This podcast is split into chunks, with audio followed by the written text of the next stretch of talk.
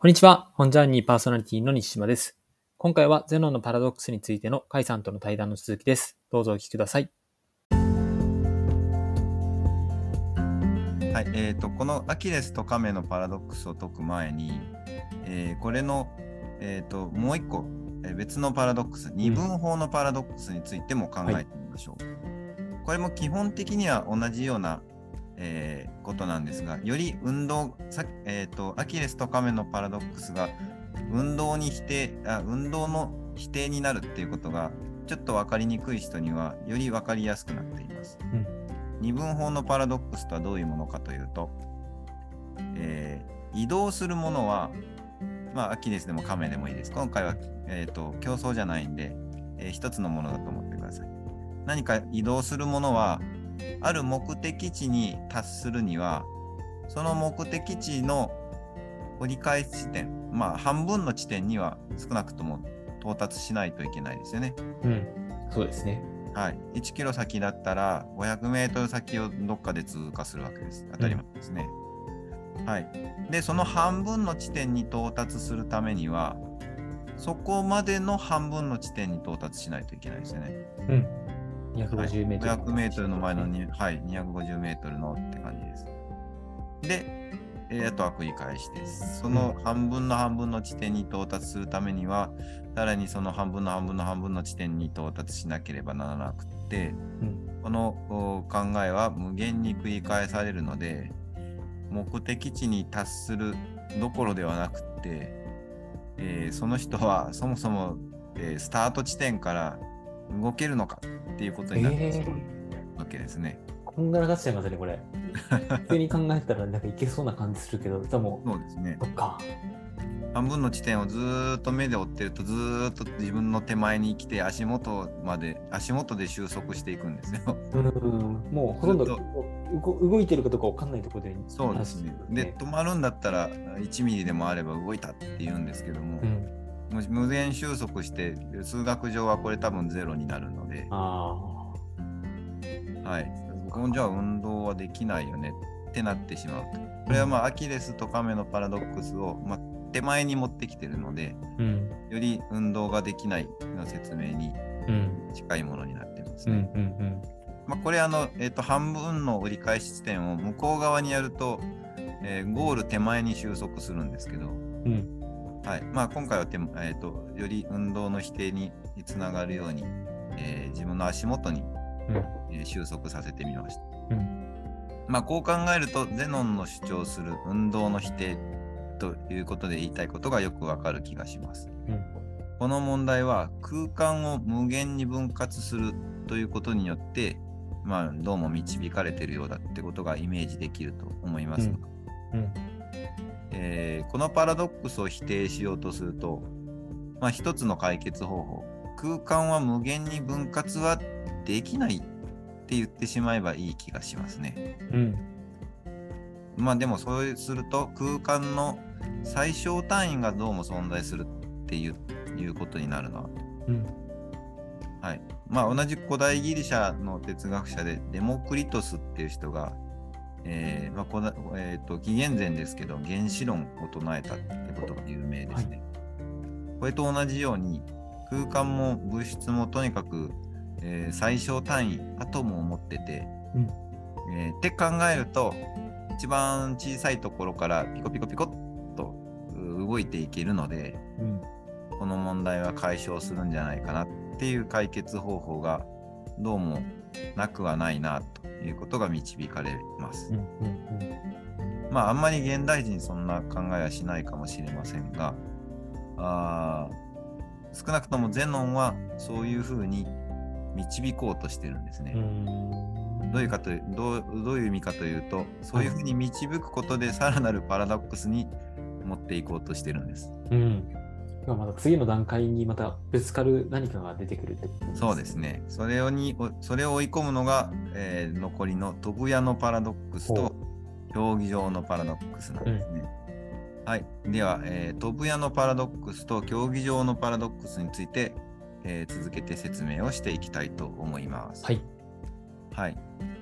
えっ、と、まあ、前回の、おえーパラドックスでは空間の、最小単位を設定すれば無限分割って永遠に無限に無限あの半分半分半分とかああいうことがあ阻むことができるうん。と考えたわけですけどもお空間の最小単位を設定するだけでは運動は説明できないっていうことがうん。次の、えー、飛ぶ矢のパラドックスから導かれます。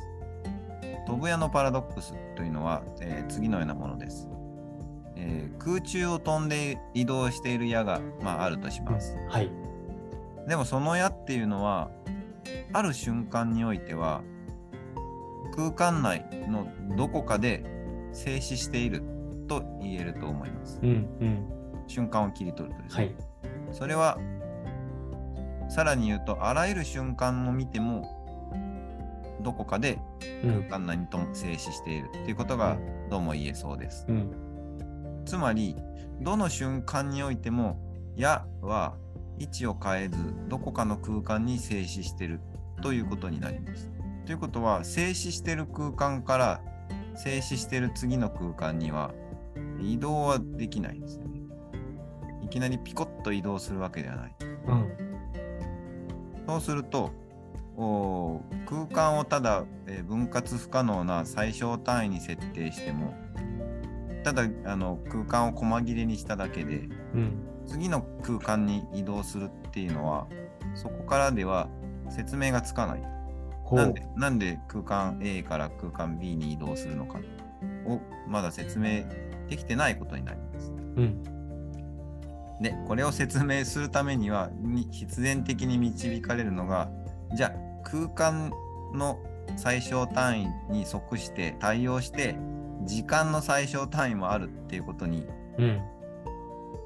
どうもなりそうだっていうふうになっていくんですね。そうすると、まあ、空間、えー空間1から空間2に移動するのに、ねえー、と時間をこれ以上、えー一短い時間はないよっていう時間でうん。が経つと次の空間に移動するんですっていう説明が、まあ、できそうなので、うん。えーどうも時間と空間は対応して最小単位があるっていうことで、えー飛ぶ矢のパラドックスは解決できるんじゃないかなというふうになるわけですね。はどうですか？飲み込めあ。そうですこんなこと考えましたね。いや、なんかもう、なんか常人の発想ではない気がします。なんか、そうですね。うん、もう動いてるものを止まっているっていうふうにね、定義して。まあ、パソコンのあの、えー、と画像の1ピクセルごとに、えー、と1秒ずつ1ピクセル動くみたいなイメージですね。うん、うん、それが一それ以上分割できませんよって言われたらもうそその速度おで動かないとしょうがないのでうん。うん。まあそうそういうこそういうものなのかなって一応うん納得できるといえばできるな、うん、そうですね。無理やりなはいなるほど、納得は、そう言われてみればっていうところで。解決法としてはそういうことですね。うんうんうんうん。はいでまあこれもゼノンによる第4のパラドックスへの落とし穴になってるんですね。はい、えー第4のパラドックスは競技場のパラドックスと呼ばれています。はい。はい、これのお説明ちょっと難しいんですけども、さっきの、えーピクセルのおイメージを持ったまま聞いてくださいね。はい。えー特せ特定の大きさのものが、まあ、これ1ピクセルの、えーちっちゃいものだとしましょうね。特定の大きさのものが、一つは右回りで、はい。もう一つは左回りで、まあ、競技場、トラックをぐるぐる回ってるとします。はい。で空間と時間がさっき言ったように共に最小単位を持つんだったらうん。これ右回り左回りで回ってるのでどこかですれ違うわけですよね。そうですね。ですれ違う瞬間っていうのがどこかにあります。うん。うん。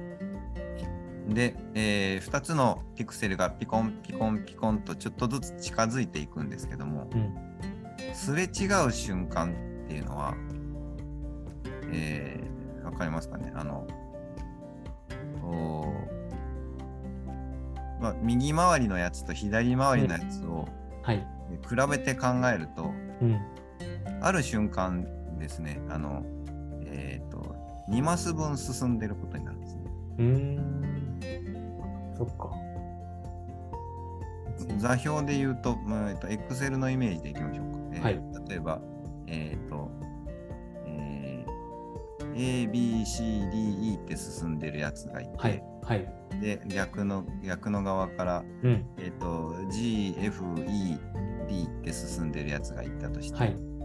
である瞬間に、えっと右回りは、C えー B、C ってきました。うん。左回りは E、D ってきました。はい。はい。で次の瞬間これさ時間の最小単位だとするとえっ、と右回りのやつは C から D に行きますねうん。で左回りのやつは D から E に行きますよね C から D と D から C。D からあ C に行きますね、はいこれですれ違うんですけども、はい。重なる瞬間はどこに行ったかって話になるんですうん。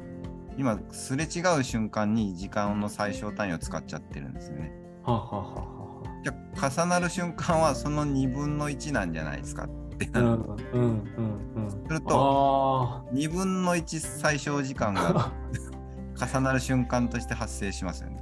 ねず、まあ、なんかわかりますけど、これ。あれそういうことですね。はいうんこれだか、ら、えっと、右回りのやつだけぐるぐる回ってたらうん。問題は発生しないんだけども、うん。はい、空間と時間が最小単位ですれ違おうとするとそっか、最小ですもんね。そうなんですよ必ずどこかですれ違うっていう操作の中に2分の1時間あるいは2分の1空間のどちらかがうん。絶対存在しない、はい重ならないっていうことが分かるんですね。ってことは、最小ってなん、なん、なんなんだろうみたいな感じなつ。まり最小単位っていうのを、えー理論上設定してもうん。あの同じく理論上その半分の時間または空間っていうのが導かれるよね。すごいですね。このとこまでたどり着くんだ。へえ。ということは、えー、と少なくとも空間ないし時間どちらかは、えーそして、えー、と1個崩すと両方ダメになるんですけど、まあ、少なくともどちらかは無限に分割が可能になってしまう。うん。確かに。はい、そして無限分割を許すと元の、えーアキレスとカメや二分パラドックスがさらに、えー元に戻ってきてあやっぱり運動は運動っていう考えはダメだねっていう導かれると。はい。まあだから、えーとまあ、運動がないっていうといや運動してるしってなるので、まあ、ゼノンはこのことからいわゆる入り法なんですね。うん。この考えはダメだからこの考えはあーえっ、と、えー認められませんっていう理論なんですけど、うんえ時間および運動っていうものが、まあ、見せかけのものであり時間があるよとか運動があるよっていうことはできないと。そしてあるものはあるないものはないんだから、じえーと時間と運動はあるんじゃなかったらないってことになるしそれによってあるあるものつまり存在するっていうものはが唯一であるってことが確保されるよねうんうんという主張につながっていくんです。そうすると、まあ、あるつまり存在するっていうのは永続的な唯一の存在であるっていうことがまあわかるとつまり変化するっていうのは運動することですしうん時間とともに、ね、消えてなくなったりとかしないわけですよね。そして、えー無限に分割とか言ってしまうと、また問題が出てくるので、はい。あるっていうものはもう唯一1個しかなくって分割できなくってうん。っていうものになるよね。うん。という、えー、とパルメニデス、うう先生の主張をお見事正しさを証明したことになるなるのか？っていうお話でした。へえ。いやー、はいすごいな。なんかこうやって、こう可能性をどんどんどんどんこう疑っていくじゃないけど、そうですね。そういう哲学のあり方っていうのがまた一つ、なんか興味深いなって思いながら聞いておりました。はい、まあちょっとであのー若干数学とか数直線があーベースで考えられてるう問題なので音声だけでお伝えするのが、なかなかどこまで、えー皆さんに伝わったかなと思いますけども、まあでもこの問題は、えーとまあ、調べたらすぐ出るのでわかると思います、はいえー多くの哲学者がですねこれまで、まあ、いろんな回答を出してきたんですけども、うん。まあ、未だにいろんなことを言ってる人が,あ、えー、と人がいるっていうことは、さまざ、まな解釈がありつつ、ある意味ではまだ完全に決着はついていないということでもあるんだということなんですね。うん、はい。まあ、なんでしょう。まあ、パラドックスって本当、えー、考えると、まあ、一つはパズルみたいな感じでですね、うん、えー、頭の運動みたいな感じに、うん、えー、まあ、楽しむこともできる一方でですね、うん、まあ、僕らはとはいえアキレスとカメが運動したら競争をしたら まあ抜いてしまうはずなのに、うん、なんでこんなことになるのかなっていう矛盾を僕らがでも実際には生きてるっていうことを、まあ、実感できるし、まあ、運動とか時間とか何かが存在するっていう言葉がいかに曖昧なものであるかっていうことが明らかになるなということがわかるかと思います。うん、確かになんか最初あるものはあるないものはないっていうなんか一つの言葉からいやそれって当たり前のことじゃんって思ったんですけど意外とそれってそうじゃないかもしれないっていうふうに今思ってしまえているっていうのが不思議な感覚ですね。そうですね。だからあるっていうことをいや僕らそこ自体は先、えー、今言われたように何の違和感も感じないというか当たり前じゃんって思うんですけどもそれを突き詰めるとこうこの 全部の主張を認めなきゃいけないのかっていうことになると思うとちょっと、うん、え僕ら何をもってあるって言ってるんだろうっていうはい、その、えー、言葉遣いというかあるって認めるこの自分の、うん、考えというか判断というかがすごく、うん、根元から揺らいでしまう感じがしますね。うん、うん、まあ、いかにも哲学という感じではありますけど。